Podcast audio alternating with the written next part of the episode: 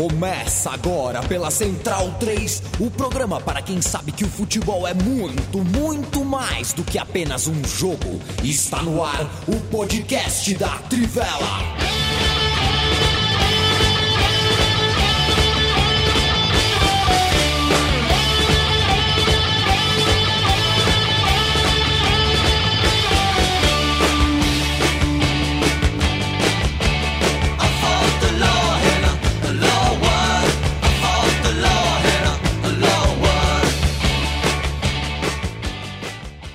Muito boa noite, hoje é dia 2 de agosto de 2021. Este é o podcast da Trivela na e com a Central 3. Eu sou Leandro Amin, estou ao lado de Bruno Bonsante, Felipe Lobo, Matias Pinto e ao lado de você que nos ouve ao vivaço, como toda segunda e toda quinta é possível fazê-lo, ou qualquer dia, qualquer hora, no seu feed de tocador preferido, no seu tocador de podcasts de preferência. A gente chega sempre nessas duas datas. Noite de segunda, noite de quinta. Você ouve quando quiser. E se gostar, gostar muito, acompanhar, acompanhar muito, tanto o podcast da Trivela, quanto o site da Trivela, quanto os outros programas da Central 3, financiamento coletivo, apoia.se barra Trivela, apoia.se barra Central 3. A gente precisa sempre fazer esse pedido, porque a redação da Trivela e o estúdio da Central 3 são iniciativas independentes, que precisam, portanto, uh, fechar o mês e a gente só consegue planejar coisa a mais quando a gente tem como fechar as contas do mês. E é começo de mês, então a cabeça do Leandro aqui fica sempre doidinha, doidinha, porque dia 1 de agosto é quando você conversa com o contador, tal, isso aqui só que era domingo, né? Hoje é segunda-feira, primeiro dia útil do mês. Uh, a calculadora cantou, hoje a calculadora cantou solta aqui, na, na, na aqui em Maceió, viu, Bruno Bonsante? Eu já como a gente tem bastante tema hoje, eu não vou fazer gracinha, não vou enrolar aqui, não, já vou direto ao ponto, porque aí já, dá oi com conteúdo já, né, Bruno Bonsante? Eu não vou te perguntar se é verdade que os russos, que os soviéticos usaram lápis nos foguetes que foram para o espaço, né? Você conhece essa história? Essa história é relativamente difundida, né? Que os americanos teriam gasto milhões, bilhões, né, para fazer uma caneta, enfim, os russos, os soviéticos foram lá e os russos nem os soviéticos, né? Os comitê olímpicos russos. É, a gente não precisa, assim, a, a, punição é do COI. O COI puniu, não pode a bandeira, não pode o nome, não pode o hino, mas a gente pode chamar de Rússia. Não tem é. problema. Eu, inclusive, primeiro, boa noite. É. Segundo, eu gosto de acreditar nessa história, porque acho que é um depoimento fantástico sobre a excepcionalidade do americano, né? Então, vamos manter essa lenda viva. É, segundo que eu, eu, inclusive, eu me sinto incomodado quando a gente chama eles de Comitê Olímpico Russo, porque eu acho que a gente se torna cúmplice de uma punição que é uma farsa. É, chama logo de Rússia e fala: olha, gente, é a Rússia, eles, eles se doparam, tinha um esquema super é, organizado pelo governo e eles não foram punidos. Então eles continuam aí disputando a Olimpíada normalmente, como se nada tivesse acontecido. Acho que isso é mais é, faz mais sentido do que participar dessa farsa do COD que, ah, não, é o Comitê Olímpico Russo, né? Que nem aquele tweet que rolou essa semana que ele só abriu um novo CNPJ e estão disputando a Olimpíada é. normalmente. É, Parece então, o futebol italiano, né? Que o, o, o clube isso. ressurge com, com. Geralmente é, é, é, o, é o nome antigo acrescido do ano de fundação, muda alguma coisa, assim, né? Perfeito. O Felipe Lobo, a gente vai falar de Olimpíada hoje, dos jogos de futebol da Olimpíada, Brasil eliminado e Brasil na semifinal, o feminino e o masculino respectivamente. Vai falar de Campeonato Brasileiro também, clássico, Atlético Mineiro, polêmica de VAR. Antes de qualquer coisa, Felipe Lobo, meu abraço. Só você que não falou, você já ouviu a voz do Bonso, a voz do Matias, a quem manda um beijo também. Felipe Lobo é o seguinte: assinou o contrato Assinou, está assinado. É como eu penso. É claro, é, contratos têm suas cláusulas, contratos têm suas multas. E você pode sentar e pedir para renegociar o que está no acordo, né? Isso tudo bem. Faltar a um treino de reapresentação, fazer chantagem, usar mídia. Harry Kane, Harry Kane. Aí me desapontou. Sempre achei o Harry Kane um jogador com uma cabeça legal é, se ele sair uh, pelas porta, pela porta dos fundos do Tottenham, eu vou ficar bem desapontado, que eu achava uma história bem legal entre um jogador de topo do seu país em um time que não estava no topo quando ele já era um jogador com mercado e é um cara que construiu um negócio legal, sair pela porta dos fundos, vou ficar bem chateado. A pergunta e o oi é sobre Harry Kane querendo sair à força do Tottenham, Lobo. Salve, salve a mim, Bonsa, Matias, todos que estão nos ouvindo. É... Ah, eu, é, é, um episódio, eu, eu, vou usar de novo essa, essa comparação porque os ingleses gostam muito. É, se fosse um sul-americano fazendo isso, eles estariam descendo o cacete por falta de profissionalismo. É, teriam razão. Então, o Kane é, foi antiprofissional e isso não se faz. Como você falou, quando renovou o contrato em 2018, em é, termos bastante altos, ele se tornou ele teve um contrato que refletia o seu status como jogador, que é um, um jogador de alto nível. Ele aceitou um salário muito alto, mas um contrato que vai até dois, é, 2024. É, é, é, legítimo que ele queira sair. Eu não, não, não discuto esse, esse, é, é, essa possibilidade, esse desejo. Agora, é, você tem que entrar num acordo com seu empregador que tem contrato, com, com quem você tem contrato até 2024. Então, acho que a postura correta é você se apresentar, fazer o treinamento e você se reúne, pede uma reunião com a diretoria e fala: olha, eu não estou satisfeito e eu quero sair. Eu quero saber, eu quero saber qual é o termo, meio termo que a gente pode chegar aqui para que eu possa me transferir para outro clube. Porque também é o seguinte, o Tottenham não tem o, o, o a obrigação de fazer o bonitão se sentir bem e confortável, é, ganha, porque não ganha títulos, é, e liberá-lo com valor menor do que o clube acha que ele tem.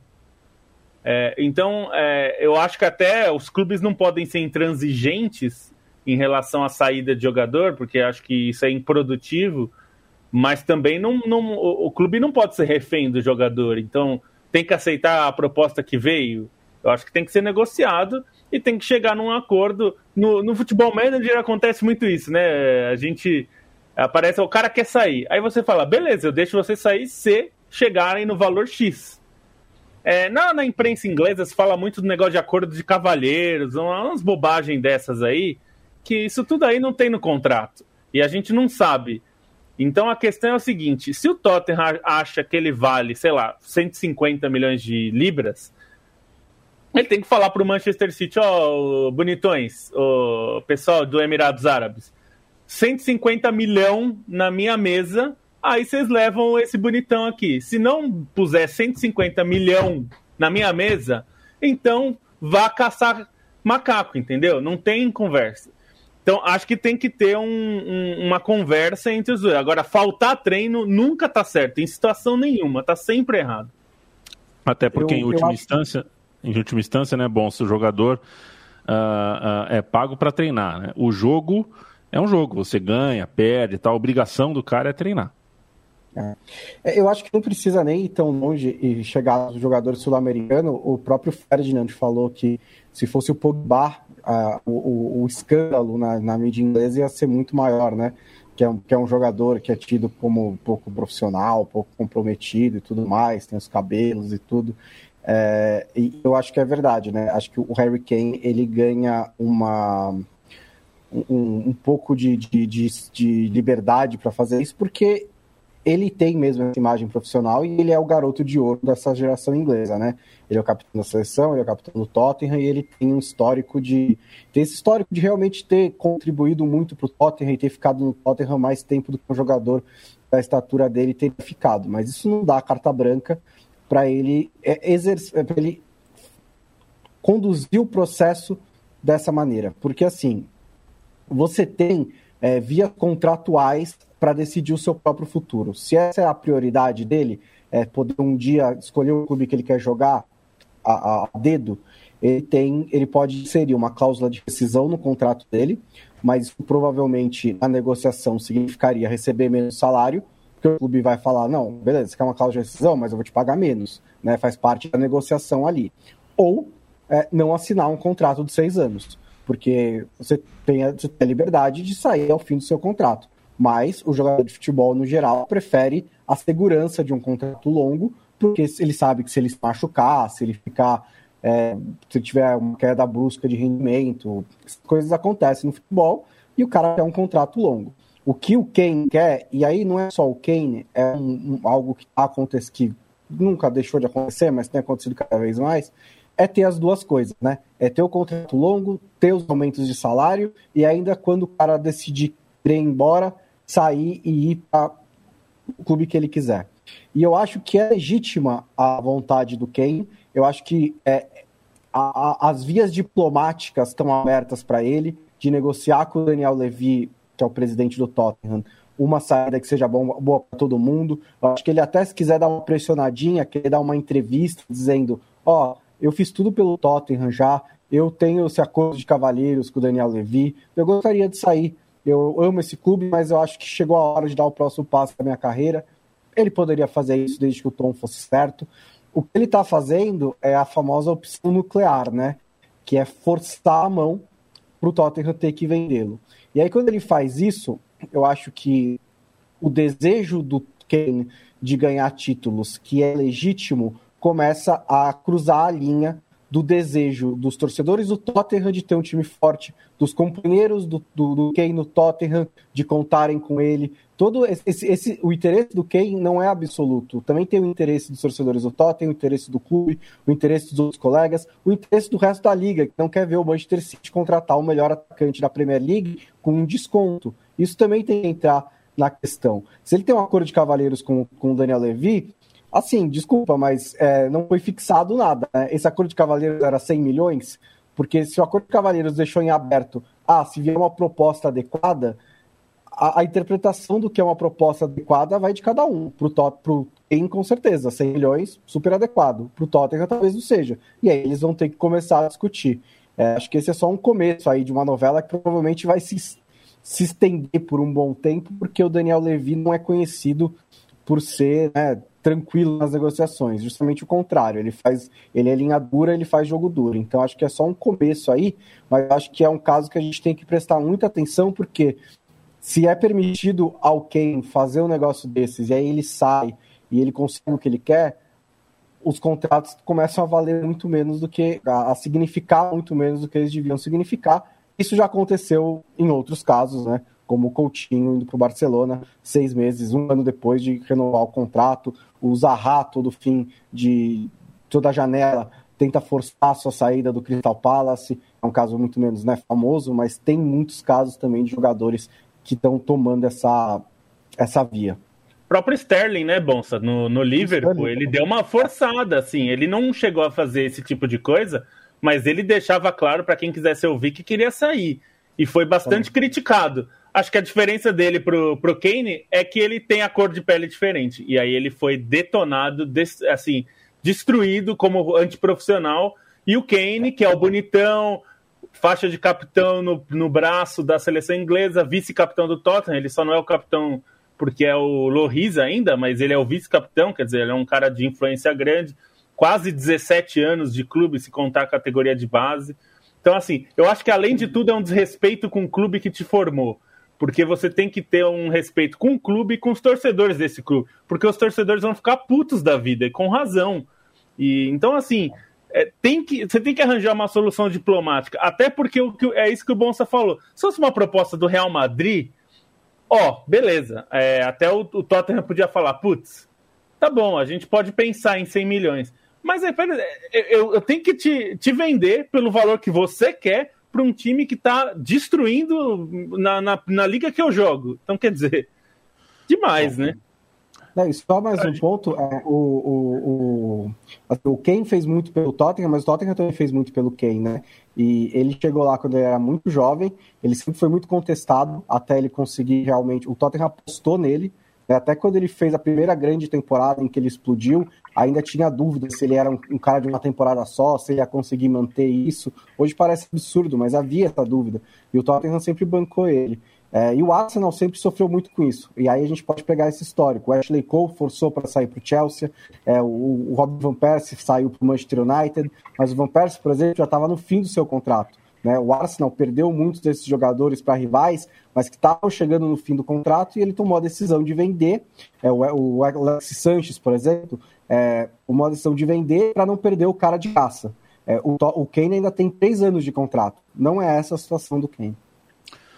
Quero mandar um abraço para o Rodrigo Vasconcelos, o Tércio Brilhante, Rafael Henriques, Márcio Fischer, Iago Manzano, Leandro Santos, Rafael Valeiro, Hermes Souza, Gustavo Rangel, João Vitor, Lucas Silva, grande volante, Silvio Nunes, todo mundo aqui com a gente, o Carlos Cordeiro, Leonardo Braga, todo mundo ao vivaço aqui com a gente. Matias Pinto, é o seguinte, eu agradeci hoje no banho, falei, Olimpíada, obrigado, viu, Olimpíada, porque é, é, é, intervenção na CBF, bota casaco, tira casaco, né? E o Landim é intervencionista, aí não é. Aí ele é o interventor, ele fala, não, jamais seria. Aí assume, depois desassume, e vem para cá, e vem para lá. E o Rogério Caboclo, que estava punido por dois meses, agora a suspensão imposta pela CBF ganhou status mundial, então ele está uh, ah, suspenso para o mundo do futebol isso contando retroativamente desde 5 de julho. E é tanta notícia absurda, né? O nosso futebol brasileiro sendo castigado demais. Pelo menos a Olimpíada faz eu ler um pouco menos sobre isso, porque ler sobre Rogério Caboclo, sobre Landim, presidente do Flamengo, Reinaldo Carneiro, presidente da Federação Paulista, sendo interventores da CBF a essa altura do campeonato, é muito dolorido. É, puxado, né? Mais uma semana que a gente está falando disso aqui na Crivella. Felizmente a gente não pode falar muito é, de, de, Olimpíada, né? não é o, o, o, foco aqui do programa. Vamos falar sobre o futebol, né? que é a parte que, que a Crivella cobre, cobre mais.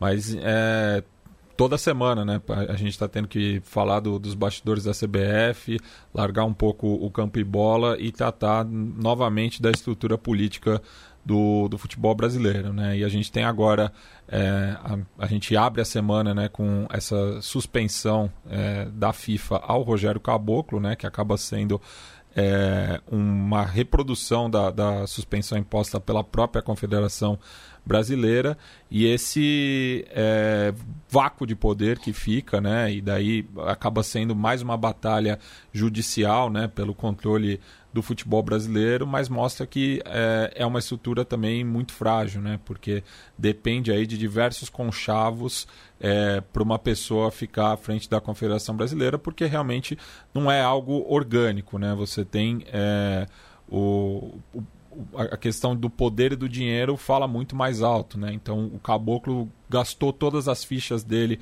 para tentar continuar é, no comando da CBF, é, mas a, a, as denúncias eram tão graves contra ele que é, ele acabou não conseguindo e mesmo essas fichas que ele juntou mostram né, como que o, o, os recursos da confederação são desperdiçados, né? Porque enquanto falta para o básico é, e a gente está falando né, justamente da organização dos campeonatos, da, da formação de atletas, né, que a CBF é, devia é, se mover para isso, porque é de interesse dela própria, é, acaba ficando sempre esses, esses montantes aí que a CBF tem um potencial de captação enorme, né? Porque a marca da seleção brasileira é algo muito forte, né? E daí também vem esse papo de criptomoeda, né? Que é, é, é, outro desvio de foco também. E assim, é, qual que é a credibilidade que, que a, CBF tem para tentar é, lançar uma moeda virtual que acaba sendo, na verdade, um, um crédito ali né, para adquirir os produtos da própria Confederação Brasileira, mas quem que vai embarcar numa furada dessas, né? E tô, com essa questão toda do capital especulativo, enfim. Mas é, é lamentável, né? Mais uma semana a gente está tendo que tratar disso, mas aqui a gente não foge ao debate. Vamos uh, acompanhar por mais alguns dias, talvez vários, talvez muitos, essa história. O Matias definiu como vácuo de poder, e é bem verdade, né? É por aí que funciona, é um vácuo de poder. E nesse vácuo a gente vai tentar não ser tragado para um buraco negro, e a gente tem boas chances de entrar num, numa espécie de buraco negro burocrático aí, porque, enfim, né? Qual é a solução, né? Eu realmente vejo Landim e Carneiro, interventores da CBF, eu realmente não Não consigo ver para onde a gente tem como melhorar.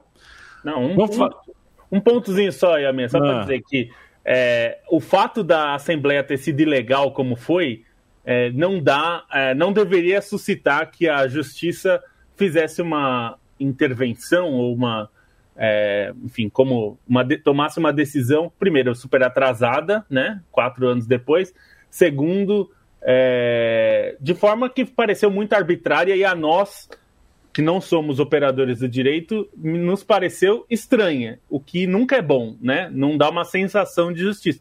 Então, quer dizer, um erro não anula o outro.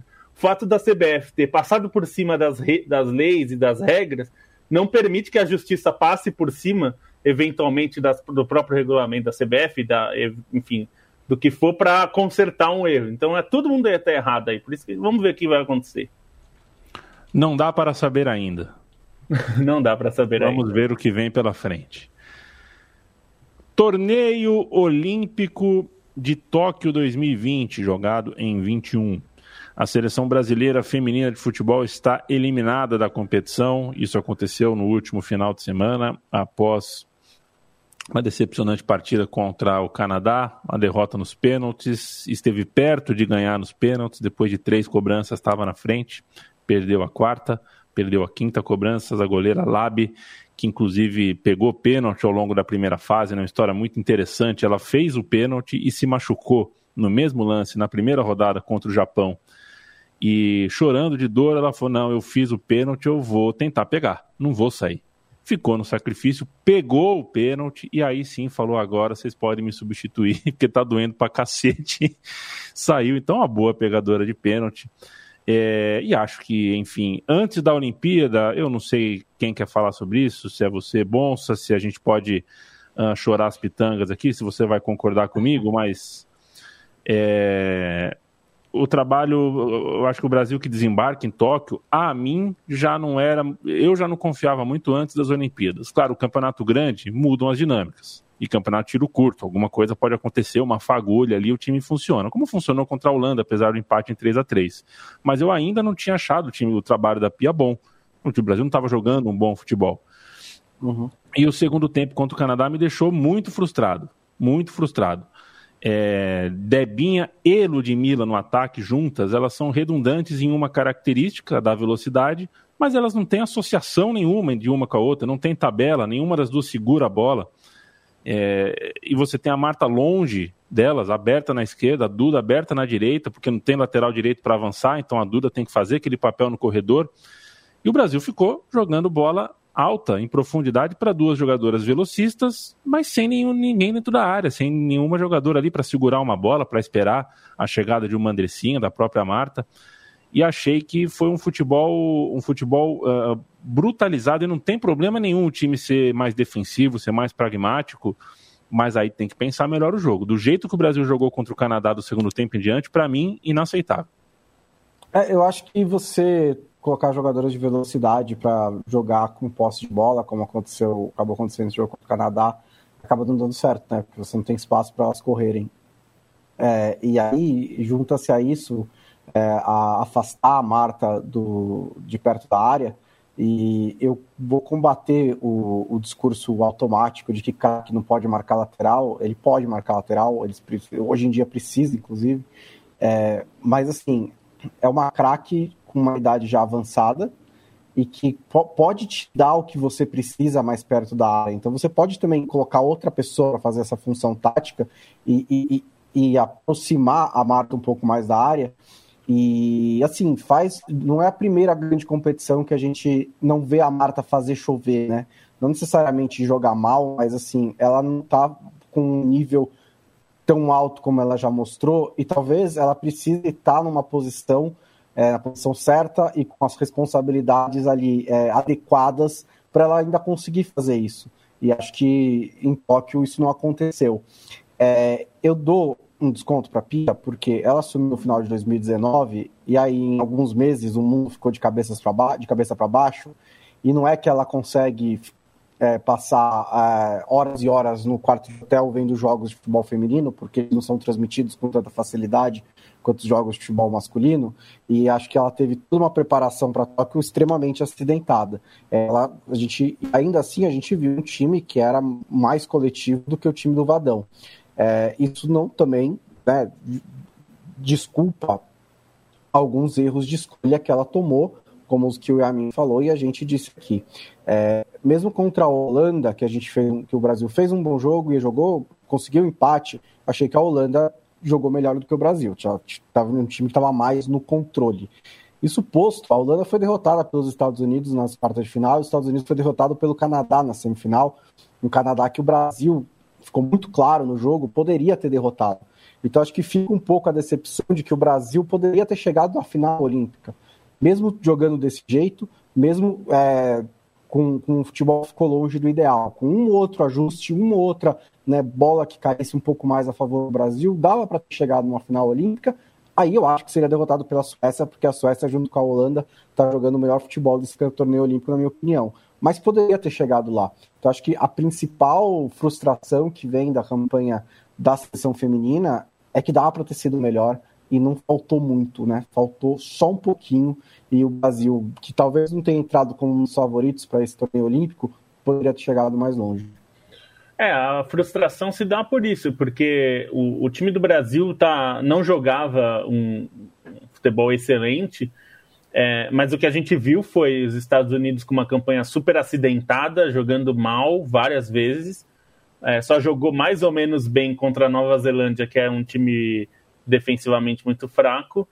E, e a gente viu, é, por exemplo, nas semifinais que aconteceram nesta segunda-feira, é, a Suécia, por exemplo, que era o time que eu acho que vinha jogando mais consistentemente, jogou mal. Jogou mal contra a Austrália.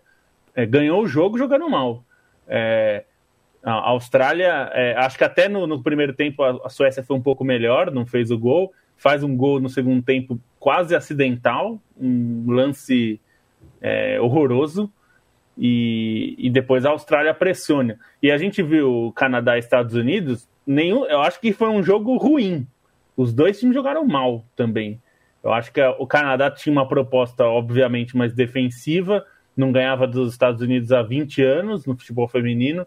Era normal né, que, que não conseguisse desenvolver um jogo muito fluido contra os Estados Unidos mas aproveitou é, um tipo um jogo dos Estados Unidos que parece cansado e cansado no sentido de que muitas jogadoras do time americano estão acima dos 30, então elas não estão no seu auge físico, principalmente. Então, é, acho que o Canadá entendeu que a, é, era forçar um jogo mais físico, porque embora a Sinclair seja uma veterana de 38 anos, o time, é, a média de idade canadense é bem menor. Então, é, me pareceu essa ideia. Achou um gol também, porque foi um pênalti totalmente estúpido que os Estados Unidos fizeram. Estúpido. E aí fez o gol ali já na reta final do jogo. Então, a, a, a minha maior frustração é justamente que acho que a seleção tinha bola suficiente para ir mais longe. E eu acho que é a mesma coisa no trivelo holandês, eles estão falando a mesma coisa. Porque a Holanda é, jogou, eu acho que foi quem mais jogou bola, no sentido de, de futebol mais legal de ver. É, não só contra o Brasil, né? Acho que nos outros jogos, é, tudo bem que os adversários eram mais fracos, mas é, fez com os adversários mais fracos o que times fortes têm que fazer, que é atropelar. E caiu diante de, de um time americano que, sinceramente, é, não, não sei a que, a que veio. É, não, jogou esse torneio olímpico aí no, no nome, porque realmente o futebol ficou devendo. Muita gente, eu estava até vendo hoje mais cedo, a, a crítica americana está pegando pesado com o treinador, que realmente as escolhas dele são bem questionáveis. Ele levou um time de veteranas, né? Ele não quis é, promover um pouco de renovação, mas para pegar no que aconteceu com o Brasil, por exemplo, a Carly Lloyd, que era uma jogadora muito dinâmica, né, vinha do meio-campo para frente, uma posição mais ou menos similar à da Marta, né, uma, é, uma meia atacante, digamos. É, como ela é, uma, é mais veterana, ela não tem a força física para ser uma meio-campista como ela já foi, ela virou atacante. É, não quer dizer que ela não faça pressão, ela faz pressão na saída de bola, ela tem que fazer, mas é que ela tem uma área de cobertura menor. e eu acho que o que faltou para o Brasil da Pia foi achar essa posição para a Marta. Talvez ela pudesse ser num, num 4-2-3-1, ela podia ser a meia atrás da atacante, que faz pressão, mas faz pressão numa área mais restrita, por exemplo, pegando a volante da adversária. É, talvez algo assim, porque no, Orlando, no Orlando Pride ela joga de atacante. A, a Marta joga ao lado é, assim, ela, as, é, não, ela não, não é que ela nunca jogue nessa posição, ela até joga como meia aberta. É, mas é uma, são situações diferentes. Assim, num Brasil que por vezes precisa defender muito, é, a gente viu contra o Canadá, às vezes a Marta conseguia começar a jogada, dava combate, ela tinha físico, porque ela deu bastante combate, mas ela recuperava a bola e aí o Brasil, como você falou, e a mim, muito distante, né? Porque aí ela tinha que passar a bola para alguém ou já fazer o lançamento para Debinha, para Ludmilla correrem e se virarem com a bola. Então, é, o sistema ofensivo do Brasil foi fraco nessa, nessa Copa América, nessa Olimpíada, porque não tinha mesmo, não parecia ter um desenho ofensivo bem armado. A Duda eu achei fraca, podia ter saído do time. É, não ela como jogadora, mas ela nesse torneio foi muito mal. É, a Andressa Alves entrava sempre melhor que ela. É, mas isso, claro, mudaria o, o, tipo de jogo do Brasil, por isso que eu acho que poderia ter mudado para um 4-2-3-1. Mas, é. enfim, acho que tem, tem questões. E, e, e, acho que o ponto que eu quero chegar, que eu quero colocar para vocês também, que é o seguinte: não estamos na Rio 2016. A Rio 2016, o Brasil tinha uma seleção permanente porque a estrutura do futebol brasileiro era muito ruim, ah, existia um esquema do. O, os jogadores eram funcionárias da CBF para a gente poder ter uma seleção. Essa situação em, quatro, em cinco anos mudou.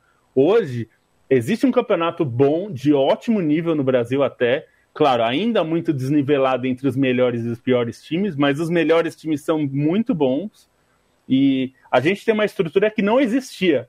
Claro que não quer dizer que da, de 2016 para cá o Brasil tem que ser uma potência e bater nos Estados Unidos de, de qualquer jeito, enfim, não é isso. Mas eu não gosto de discurso conformista e condescendente que às vezes acontece.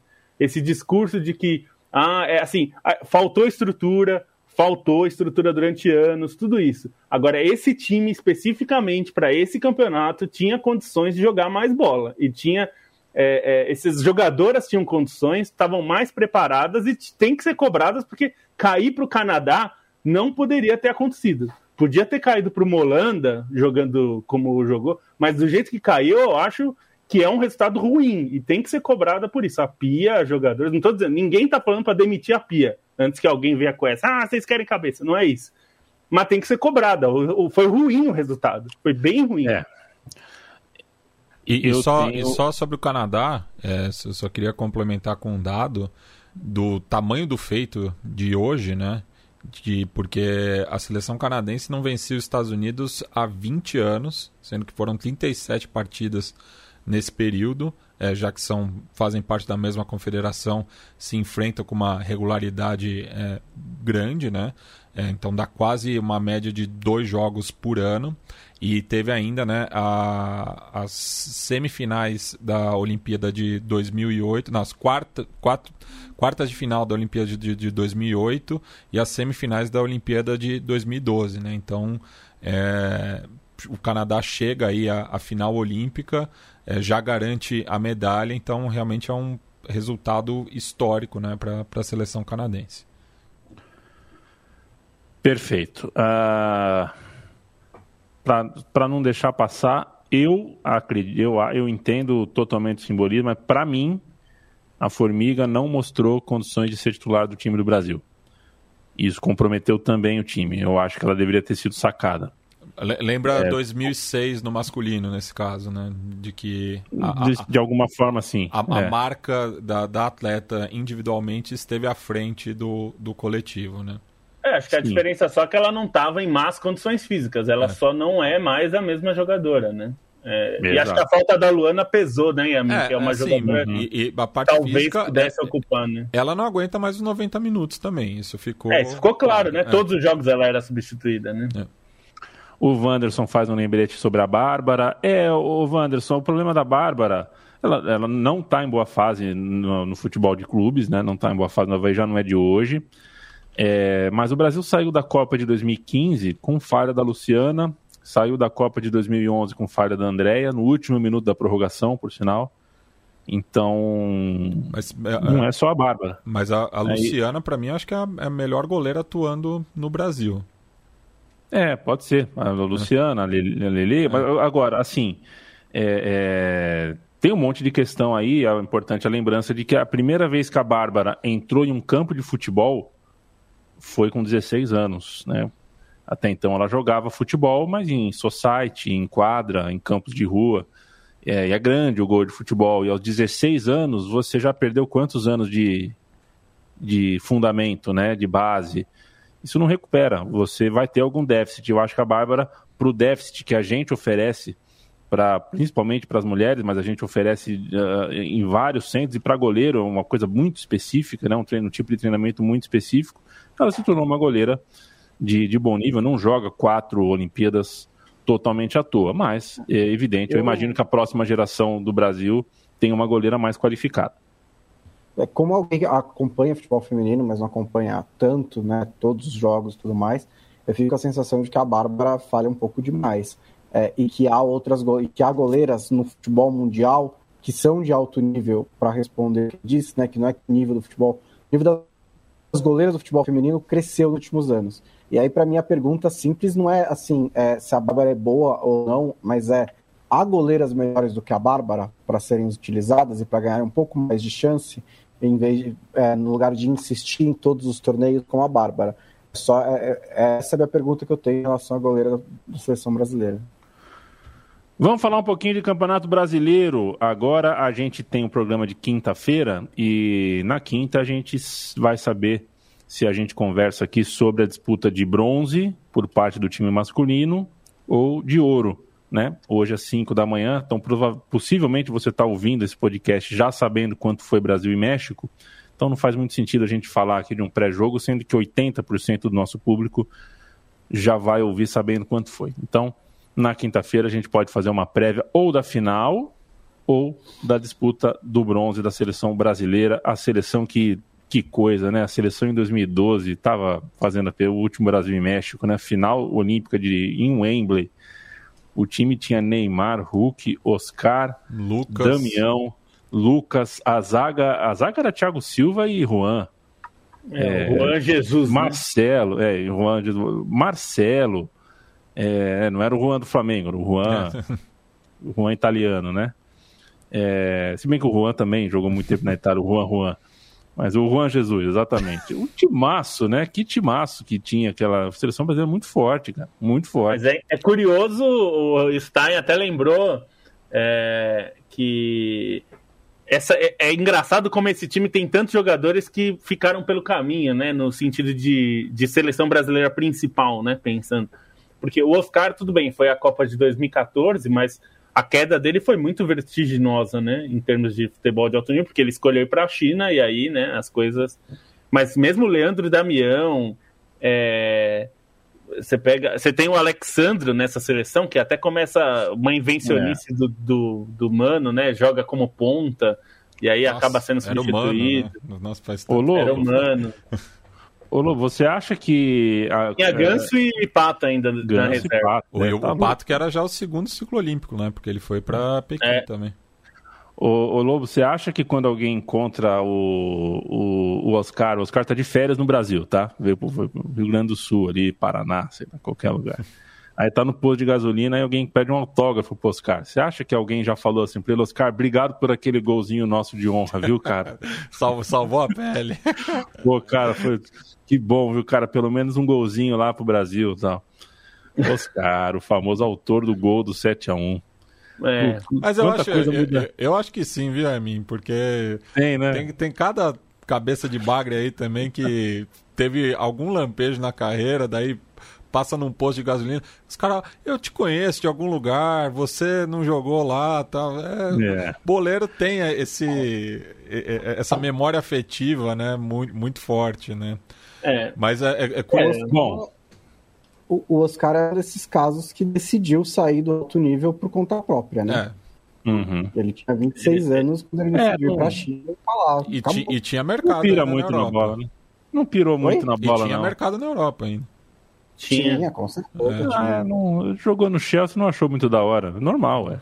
Tudo bem, não achou muito da hora. Tem gente que trabalha na Rede Globo e sai falando, e aí, gostou? Ah. Paulo Júnior morou um ano na Irlanda, né? Grande Paulo Júnior, meu irmão, nosso irmão, um beijo. Aí ele voltou da Irlanda, eu perguntei como é que foi lá na Irlanda, cara. Aquela pergunta, e aí, mano? Então ele falou, ah, choveu. Ele não gostou do lugar. Às vezes ele tá no lugar e é não gosta. Constante, né? É, não gosta. Sei lá, mas né, é, é ele, ele optou por. Xangai é mais agradável que Londres. É, o Oscar é. não gostou do fute. Preferiu, preferiu a diversão, mas tudo bem. É, tá é. lá. Ele é o melhor jogador do campeonato chinês, mas aí é, é aquilo que a gente fala, né? Cabeça de é. Lambari. Melhor cada um, que... cada um tem seus objetivos, né? Pois é. É, e só falando né, é, de Brasil e México, é impressionante como na base rola uma freguesia né, do, do, do Brasil. Né? Pensando torneio olímpico como um, um, torneio de base, né, já que tem esse, essa limitação de sub-23, tem os três veteranos, enfim, e o, o México é, sempre leva muito a sério, né, se bem que esse ano também estava dividindo as atenções com a Copa Ouro, né, que daí tomou o, o, foi outra frustração na prorrogação para os Estados Unidos, né? A, a, a balança está pendendo um pouco agora para o norte da fronteira. Mas... É. Os americanos com time bem, hein, É, pois é, porque a Major League é, voltou, né? E enquanto que o Campeonato Mexicano deu uma segurada, né? Então mostra aí o, o a, as prioridades, né? Porque teve também a, o, aquele torneio Liga da das Liga das Nações da CONCACAF que foi uma partida muito maluca também, né? É que aí foram com os times principais e é. os Estados Unidos ganhou, né? Mas enfim. Quero mandar um abraço pro pessoal do podcast Qualquer Coisa Vira Assunto. Estão uh, sempre aqui com a gente. Me chamaram para bater um papo, dei boas risadas, o tempo passou rapidinho. Tudo gente fina. Ouçam, podcast qualquer coisa vira assunto. Não necessariamente o episódio comigo, porque você já deve estar de saco cheio de me ouvir. Mas tem outros episódios, porque com eles qualquer coisa vira assunto. É, campeonato. Também, né? Exatamente. Vamos falar de Brasileirão, senhores. Temos 20, 20, 20 minutinhos aqui de programa, dá para a gente falar um pouquinho de Campeonato Brasileiro. Eu tenho uma situação, na primeira linha aqui do nosso roteiro, falo sobre o VAR e a interferência excessiva.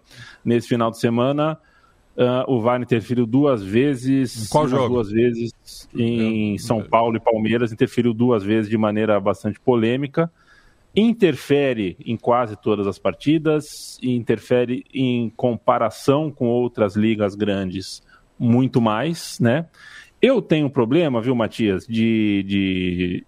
Quer dizer, tem um problema. As redes sociais têm um problema, né? A gente só tenta reagir a elas e se posicionar diante delas. Quando a nossa opinião uh, coincide com a do nosso, com o que é positivo para o nosso clube, é melhor a gente não se posicionar muito, porque vão, evidentemente, associar a sua opinião com o fato de você torcer para tal time, né?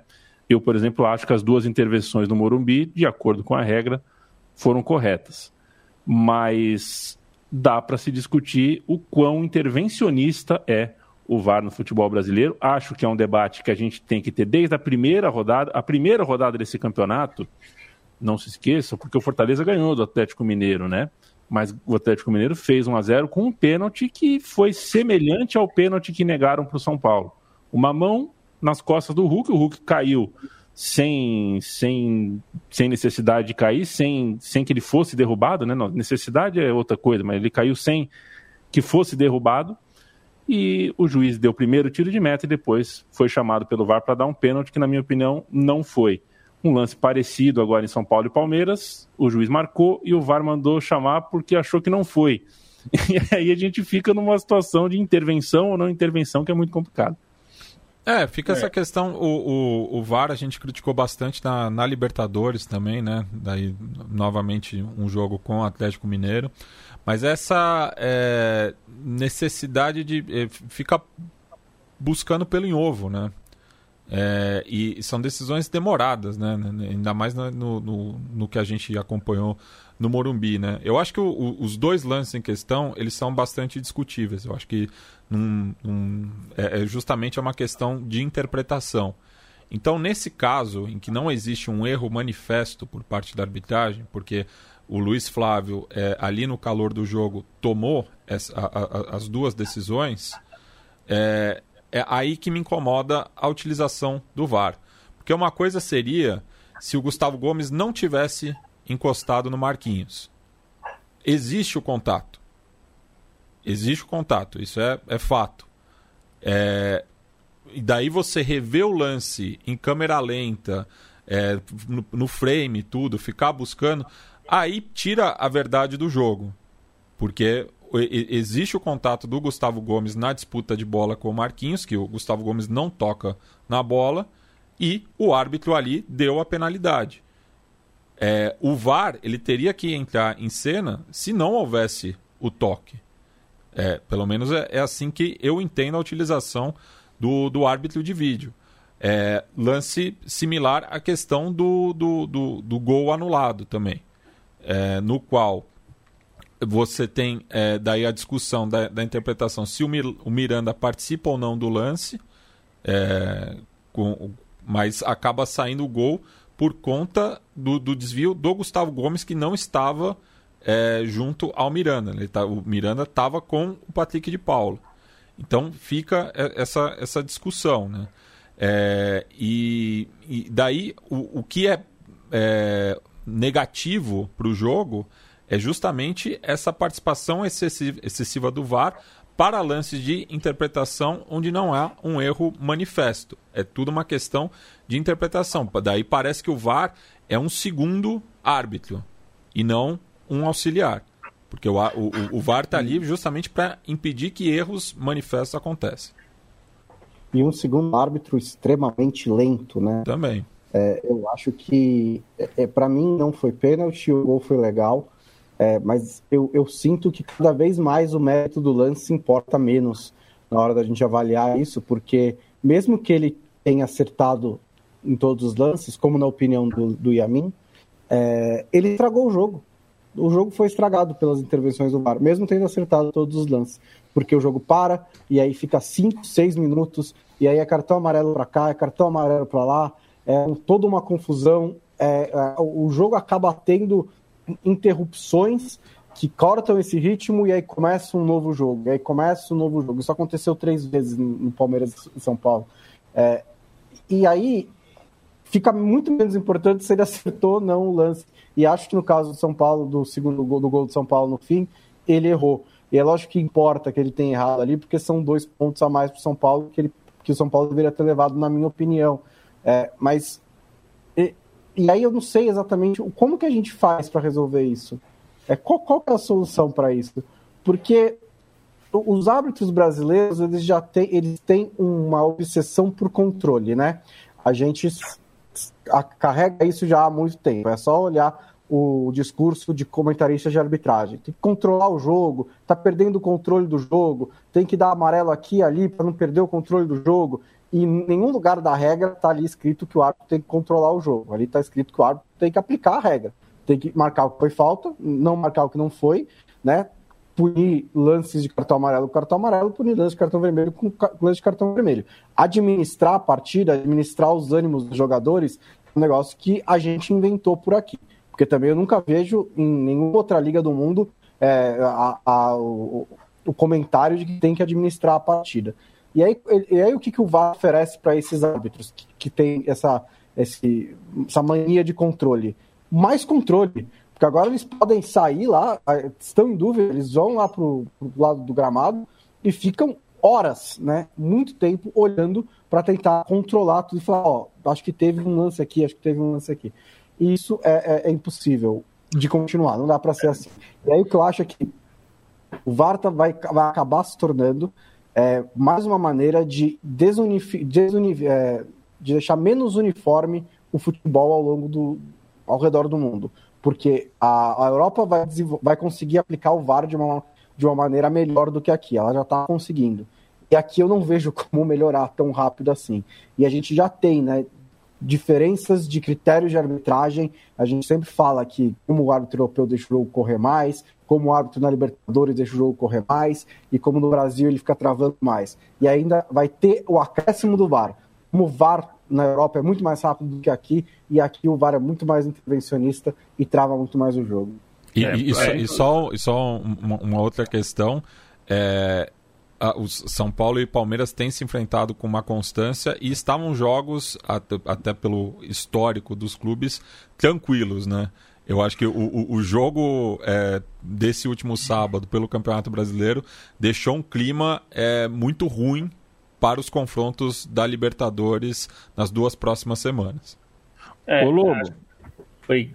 Vai lá, rapidinho que eu tenho que falar de Flamengo e Galo também. Não, é só para, não, é que eu acho assim, o VAR tá errado até quando tá certo. Esse é o problema. É, isso aconteceu na Libertadores.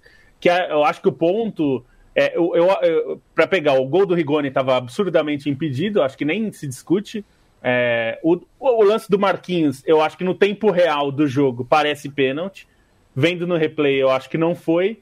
Então eu entendo, mas aí precisaria do áudio. Isso que a CBF não faz, que é um absurdo, não liberar o áudio do jogo. Porque ali pode ser que o árbitro tenha marcado o pênalti e o VAR falou: o que, que você marcou? Eu marquei o toque por baixo do Gustavo Gomes. E ele fala, aí ele fala: olha, não teve toque, você pode ver no monitor. E se aconteceu isso, ele tá certo. Ele foi lá, olhou, não teve toque. Ele não achou que foi falta por cima, ele achou que foi falta por baixo. Entendeu? Isso pode ter acontecido. Isso é, eu acho absolutamente legítimo. Eu não acho nenhum problema nisso. Eu acho que me incomoda mais o segundo, o lance do, do, do gol do final, é, porque é uma coisa que você tem que caçar. Você vem do jogo, não acontece. E aí, assim, se o Miranda faz o gol, é uma coisa. É, e, e, outra coisa, o Patrick de Paula tá com as duas mãos no Miranda. Em, assim, é ele tá subindo em cima do Miranda. Então, assim, dizer que o Miranda. Eu, eu não consigo ver. Assim, ah, o Miranda atrapalhou o Patrick de O Patrick de Paula tá com as duas mãos no Miranda. Não, assim, não, não, se alguém atrapalhou alguém, foi o Patrick de Paula que atrapalhou o Miranda. Então, o meu problema é: o juiz não viu, o Palmeiras não viu, o São Paulo não viu, ninguém reclamaria disso no campo. E aí o VAR viu isso, o árbitro viu, ele não se convenceu, o árbitro de vídeo ficou falando para ele ver, ele viu três vezes o lance. Ele foi, saiu, voltou, viu de novo, saiu e voltou, viu de novo, não estava convicto, mas anulou. Então o problema é o seguinte, bicho, é uma coisa seria o cara que fez o gol tá impedido. Acho que isso não tem discussão. É, a, esse lance, eu acho que é, esse é o tipo de intervenção que o VAR não tem que fazer. É, eu acho que tem que falar, o Miranda estava impedido, mas ele não viu a participação do Miranda. Provavelmente jogadores do Palmeiras ou, e do São Paulo nem viram quem, quem é. Quem, o Miranda estava impedido. Quem? Sei lá, bicho. Quem fez o gol nem foi ele. Mas aí, o, o, o, Loba, aí, aí o, o, o, ponto que eu dou, e era, e era como eu ia terminar esse assunto, é mais letra significa mais burocracia. Né? A gente cresceu num futebol que falava que o impedimento era assim: na hora que a bola parte do pé de quem deu o passe, se está impedido e a bola foi na direção dele, está impedido. A partir daí a gente começou a colocar linhas escritas com interpretação, se participa da jogada, se foi em direção à bola, se, se atrapalha alguém e tal. Você, começa a colocar, uh, uh, colocar essa letra. Essa letra burocratiza. É, e aí você chega numa situação e você tem que ver, peraí, resvalou no Patrick de Paula? Ah, resvalou. O Patrick de Paula estava com, disputando a bola com o Miranda? Tava. E aí? O Miranda está participando da jogada ou não? É, aí vai dividir opinião mesmo. Né? Não, Porque aí é, é, uma linha, na outra linha, na outra linha. Se você não tem essa linha, se, a gente, se esse jogo fosse disputado em 1995, era impedimento impedimento. A bola saiu do pé de quem bateu. Não, não se fosse em 95 era gol, porque não tinha VAR, né? Exato, o Bandeirinha teria que levantar, a gente teria que falar. Ele não marcaria, porque é um impedimento de fio de cabelo, né? Assim, eu, e eu acho que tem que ter, eu não sou contra ter impedimento. Aquele, aí viria aquele é. tiratema de robô da Rede Globo. Porque, né, porque daí não tem, não tem subjetividade. É, Justamente, é. o gol do Rigoni você anula porque ele está impedido. Está impedido. Acabou. É. é não, é, não, não, não tem assunto mais. Morreu ali. É, Agora... É, acho que um ponto é meio intervenção, né? Acho que é. Exato. Para a gente falar um pouquinho, o, o Zaga artilheiro aqui, que, é que a gente fala do Flamengo azeitado tudo mais. Um pontinho, 10 segundos sobre Palmeiras e São Paulo. Marquinhos, excelente jogador, absurdo, absurdo futuro que Uma fominha, né?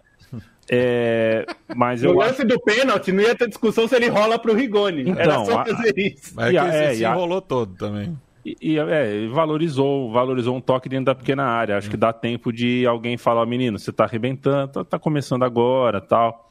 É, mais incisivo, tá na pequena área, ou dá no gol, dá o passe, não cai. Ali, ali é gol do São Paulo, né? Alguma coisa ele tinha que fazer, não cair num, num toque que, enfim, uh, o próprio VAR chamou o juiz porque viu que não foi um toque suficiente. Bonsa, Uh, o Palmeiras nesse momento é líder, um ponto atrás do Atlético Mineiro, dois pontos atrás por pontos perdidos está o Flamengo. Tá bonito, Atlético Mineiro sequência de vitórias e o Flamengo sequência de totós, que vale mais do que vitória. É, eu acho que essa tá uma fase do campeonato que é para o Flamengo encostar, né? E ele já está encostando, porque ele é, tá com dois pontos, dois jogos a menos, sete pontos do Palmeiras, então ele está se aproximando é, da ponte, só confirmar isso, tá aqui. Não, é oito pontos do Palmeiras, né? E dois jogos a menos. Então, ele está se aproximando. Porque ele é o time que está jogando melhor no momento, né? Na minha opinião, o Flamengo.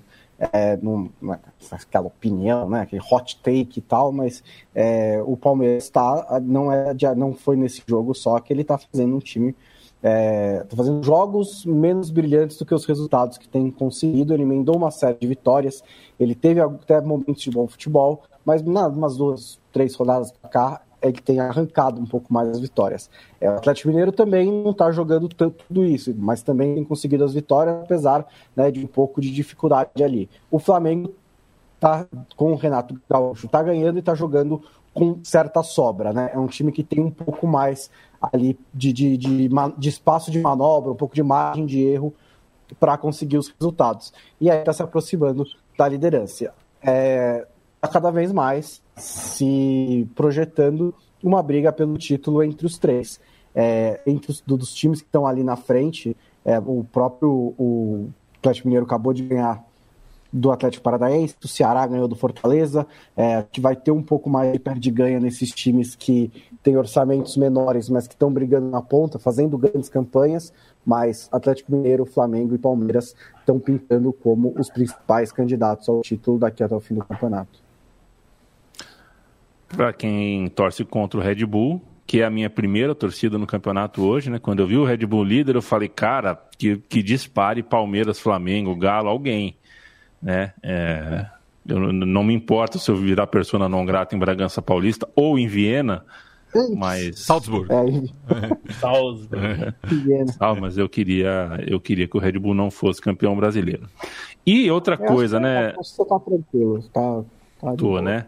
E tem o seguinte também, né, Lobo? É, é...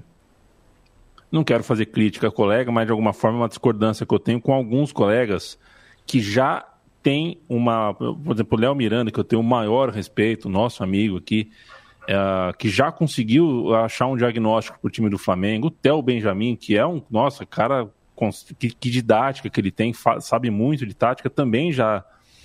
Uh, cara, foram seis jogos, né? Cinco, seis jogos.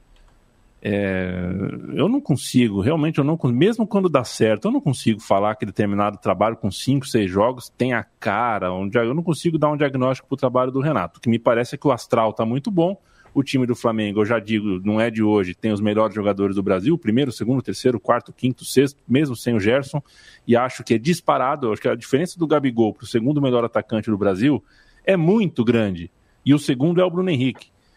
A mesma coisa com os meias. O primeiro é o Rascaeta, o primeiro é o Everton Ribeiro, depois vem o Rascaeta, uma, distância enorme do terceiro melhor meia.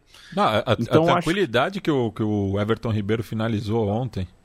É... Pois é, então, de repente tem, tem muito mais a ver com um time que, enfim, mudou o astral, pessoal tá matando saudade aí, ficou parado para a Copa América, dois jogadores voltar, tá legal ali. Marcando em cima, no, no, numa sequência, porque é, o Flamengo jogou quinta-feira, né, é, enquanto a gente estava gravando, é, contra o ABC pela Copa do Brasil, e o Corinthians folgou durante a semana e parece que foi o contrário. É, é. O Flamengo estava muito mais leve do que o Corinthians, que entregou a bola para o Flamengo e se fechou ali atrás.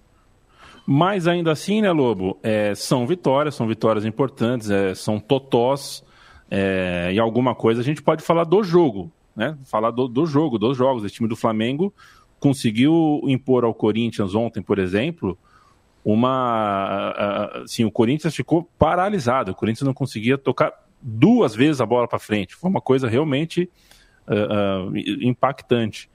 É, com o elenco que tem, se mantiver esse, esse ritmo, se aperfeiçoar a maneira como o time está jogando, o Arão voltou a ser volante, olha, muito bom, muito bom. Momento do Flamengo, muito bom.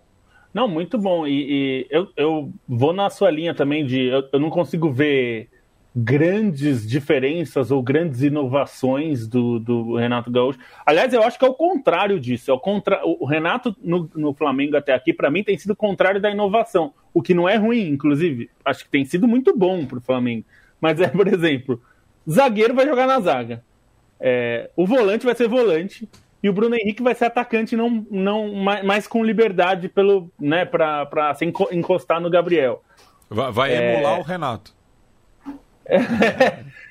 é, acho que ele tem feito na verdade um arroz com feijão resgatando algumas coisas que são importantes para o time. Porque por exemplo o Léo Pereira as pessoas não queriam ver pintado de ouro. E ele está jogando. É, tá jogando acho que dentre as qualidades que o Renato acumulou ao longo da sua carreira como técnico, acho que uma que a gente sempre valorizou, outras a gente até tinha dúvida em vários momentos da carreira do Renato, mas uma que a gente sempre acreditou, porque via isso, era como ele conseguia é, dar confiança para os jogadores. Ele é um cara que consegue pegar os, os jogadores e é, fazer com que eles tenham confiança em si mesmos, né? É, isso é uma característica importante para um time que tem a qualidade do Flamengo e que tem jogadores que custaram caro, como o Léo Pereira e o Gustavo Henrique, e que não estavam jogando nada, estavam jogando inseguros, estavam pisando em ovos jogando, né? O que é terrível, né? Porque né, teve que improvisar o Arão. É, um, é, foi um, é, é você mexeu em tudo no time, né? Você tira o Arão do meio para tentar resolver o problema. Tudo bem que naquele momento foi uma alternativa do Rogério para colocar o Diego em campo junto com o Gerson. Tudo bem, mas no fim, eu acho que ele está fazendo o básico. E ele está conseguindo fazer o básico bem feito, o que é bem difícil, hein? Se todos os times conseguissem fazer o básico bem feito, o campeonato já era bem melhor. Isso não é, de longe, não é nenhum demérito, é o contrário. Fazer o simples é muito difícil. O Cruyff sempre dizia isso, né? O simples é o que é, uma, é o mais difícil de fazer por 90 minutos. É, Fala isso muito o Cruyff também, né? Nessa ele tá agora, tá certo, mas o Cruyff... Agora ele não, não tem falado muito é. mais, né? É. Mas, depende da sua crença, né?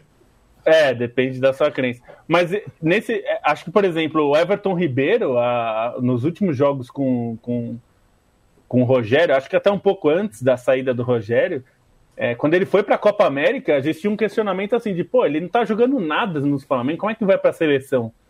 E aí até tem uma brincadeira de uns torcedores, um flamenguista amigo meu falou, pô, ele foi para a seleção jogando muito da outra vez e esqueceu o futebol na Granja Comaria. Agora ele foi lá e buscou, né? Deixou no armário, trouxe de volta, né? Tava no ninho do urubu, né? a ironia para mim é que também eu não via nada. É, eu também achava que o time do Jorge Jesus, por exemplo, era um simples muito bem feito, né? Sim, é verdade. Ironia, é verdade. É, era, eles tretaram, né? O Renato Gaúcho e o Jorge Jesus naquele momento que o, que o Grêmio enfrentou o Flamengo. E o Renato está funcionando nessa, usando essa mesma, essa mesma receita de fazer esse, esse simples muito bem feito. E principalmente uma questão, é, tanto no time do Renato Jesus quanto nesse, que eu vejo, é, é muito uma mudança de postura, de clima, como disse a mim, pelo menos por enquanto, né? Ainda vão entrar, podem entrar ajustes táticos do Renato Gaúcho, mas acho que é muito uma questão de postura, de clima, de alto astral de um time ali. Às vezes a gente usa esses termos com platitudes, né? Mas é, é, acho que isso está muito claro para mim no Flamengo, que o clima do Flamengo mudou muito da água para o vinho com a chegada do Renato Gaúcho. E aí, gente, é, sem querer o, o Rogério Ceni vai ter que ver isso, né? Porque no, no beleza, acho que no Fortaleza ele, ele tinha criado uma história lá, isso estava funcionando. Acho que também é um clube de, de outro tipo de ambição em relação ao, ao São Paulo, ao Cruzeiro, ao Flamengo. É, mas nesses clubes a, as tretas internas foram frequentes. A gente falava, ah, mas no Cruzeiro tá tudo quebrado. Então vai saber se é culpa do Rogério mesmo não é. Beleza, ali você tinha o benefício da dúvida. No Flamengo, agora com esse clima que o Flamengo tá depois da saída do Rogério Ceni, é, e essa é, sempre foi né, a principal questão que a gente tinha em relação ao Rogério, né? A gente nunca duvidou que ele ia se preparar, a gente nunca duvidou que ele é muito inteligente para aprender todas as, as, questões táticas e tudo mais. A questão é como que a personalidade do Rogério Ceni é, conseguiria administrar vestiários. E até agora, nessa curta carreira do Rogério como treinador, a resposta está sendo não muito bem, por enquanto. É, e, e é o momento da carreira, né? O Rogério estava jogando até ontem. É, o Gabigol é, fez gol. É o Gabigol fez gol nele na semifinal da Copa do Brasil de 2015. É, eu, é, eu, ele, ele, é um treinador é, em formação ainda. Eu acho que o Renato já, já é macaco velho, né? já, já tem muito tempo nessa função, né? já abandonou a carreira de jogador há muito tempo. Então acho que é, a, a, transição que o Rogério está passando, o Renato já, já superou. É, então, e, ainda mais com ainda mais num elenco cheio de, de cobra criada que nem ao Flamengo, é, isso faz uma diferença. É, considerando que esse elenco do Flamengo é um ter terceiro ano aí com a mesma base, esses jogadores fantásticos o Flamengo tem, chances muito grandes de ser tricampeão brasileiro, a chance de estar na final da Libertadores, pelo menos, também é muito grande, a chance da gente ter, né, ter uma história para contar para sempre é de um Flamengo realmente histórico, é, e não histórico em um ano, mas histórico em dois, em três, e aí, e aí muda o tipo de história. É, eu, sei lá, eu não gosto do Renato personagem, não acho o Renato Portaluppi um, né, um enfim, é, principalmente depois do que tem dos seus posicionamentos políticos mais recentes, mas acho que pro, pro futebol ali, a, a coisa do, do Flamengo do Renato, depois quando a gente vai contar, né, no meu time de botão, assim, tem o Jesus, tal, a saída sai cena, entra Renato, é, é, tem, tem o seu tempero, mas vamos, eu pelo menos vou esperar para ver o que, que é mão do Renato e o que, que é uh, reflexo de um time que individualmente é, é espetacular e coletivamente está jogando três anos juntos, né? Eles estão jogando juntos há muito tempo, já são famílias ali, né? As famílias ali já se conhecem profundamente. Então é outra uh, é, é, outra coisa, mas a história tende a ser muito boa. É, Vamos embora, gente. Vamos. Só para ficar é um outro para fechar aí rapidinho. É, tem um aspecto que eu acho que Flamengo, no Flamengo especificamente é importante nesse momento, que é assim a história no clube. O Renato, com tudo que aconteceu, ele viveu uma história no clube grande como jogador. Ele foi um cara muito grande no Flamengo. É, é, o Flamengo especificamente é um lugar onde isso é muito importante. É, tanto que a gente vê esses caras que deram muito certo como interinos no Flamengo, eram caras com peso no Flamengo. Era o Carlinhos, era o Andrade. Esses caras são jogadores é, e depois técnicos que tinham um peso, assim. Eles podiam falar, eu tô ali na, na, na no, no, mural do clube. Naquela sala de troféus tem meu nome. É, num elenco como esse, num clube como o Flamengo, isso faz diferença. E o Renato faz isso é, quase que já por esporte, né? Ele adora contar vantagem.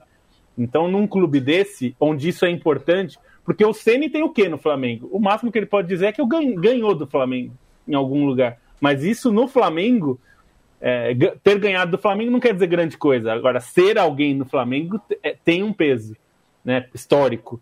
Então, acho que esse é um aspecto importante Perfeito. quando você quer impor moral, né? Para você dizer pro Gabigol, ele, ele ainda precisa fazer coisa para chegar no meu DVD. O Rogério jamais poderia dizer isso, mesmo sendo um cara grande no futebol. Acho que no, ele pode falar, eu ganhei a Copa, a Copa União aqui, aquele lá de 87, arregacei, joguei muito. Então, tem um peso, né? Uhum. Tá bom, gente, tá bom, é isso aí. O podcast da Trivela, senhoras e senhores, acaba nesse momento e volta fresquinho com uma edição nova na quinta-feira. Matias Pinto, é nove da manhã, meu chapa. Que Deus abençoe Facu Campazzo, lá pro Vítola, é, que, que Taru Godé, que arrebente, que a gente passe pela Austrália com, me desculpa, Fernando Vives, que está trincando na, na Olimpíada uh, com a transmissão australiana, mas tem que dar. Vamos viver, vamos viver um pouquinho mais de Luiz Escola, por favor. Um beijo. El, el último baile. É o último baile. Ele, né? ele foi para lá para ver a Olimpíada na hora certa. De né? Brisbane. Exatamente. Não, ele fez lobby. Cara, mas eu achei bem esquisito em é. Olimpíada em Brisbane. Por essa eu não me pegou é. num contrapé absurdo. Assim. Brisbane foi vai tipo. Ser, vai ser mais uma de madrugada, né? Pois é. Não, e ó, eu acho que ainda vão, vão compensar o Japão de algum jeito. Eu acho que 36 ou 40 é. volta para Tóquio é, por conta disso tudo. E só te informando, e a mim, é, jogaram agora à tarde no Estádio de los Imigrantes. Doc Sud 0, Deportivo La Ferrari 2. um, um beijo, Salame. É, Bruno Monsante, um beijo para você, Salame. Com duas, duas apostas aí do torneio olímpico masculino, medalha para a Eslovênia, do Luquinha Doncic, Sozinho. e medalha para a Espanha, porque eu apostei antes deles pegarem os Estados Unidos na quarta de final. e aí agora estou com um pouco de problema aí com essa aposta. Mas vamos ver, né? Os Estados Unidos também não estão voando nessa Olimpíada. Vai saber. Se a Espanha, ganhar, dos Estados, se a Espanha ganhar dos Estados Unidos, acho que pintou ouro para a Argentina. Olha as ideias. Toma-te lá, Felipe Lobo. Toma-te lá. Um beijo até, até quinta-feira. Ah, até quinta-feira, então nos falamos. Tá bom, é isso aí. Apoia.se barra Trivela, apoia.se barra Central 3. Você fica agora com a porrada que vale. A porrada do Super Fight.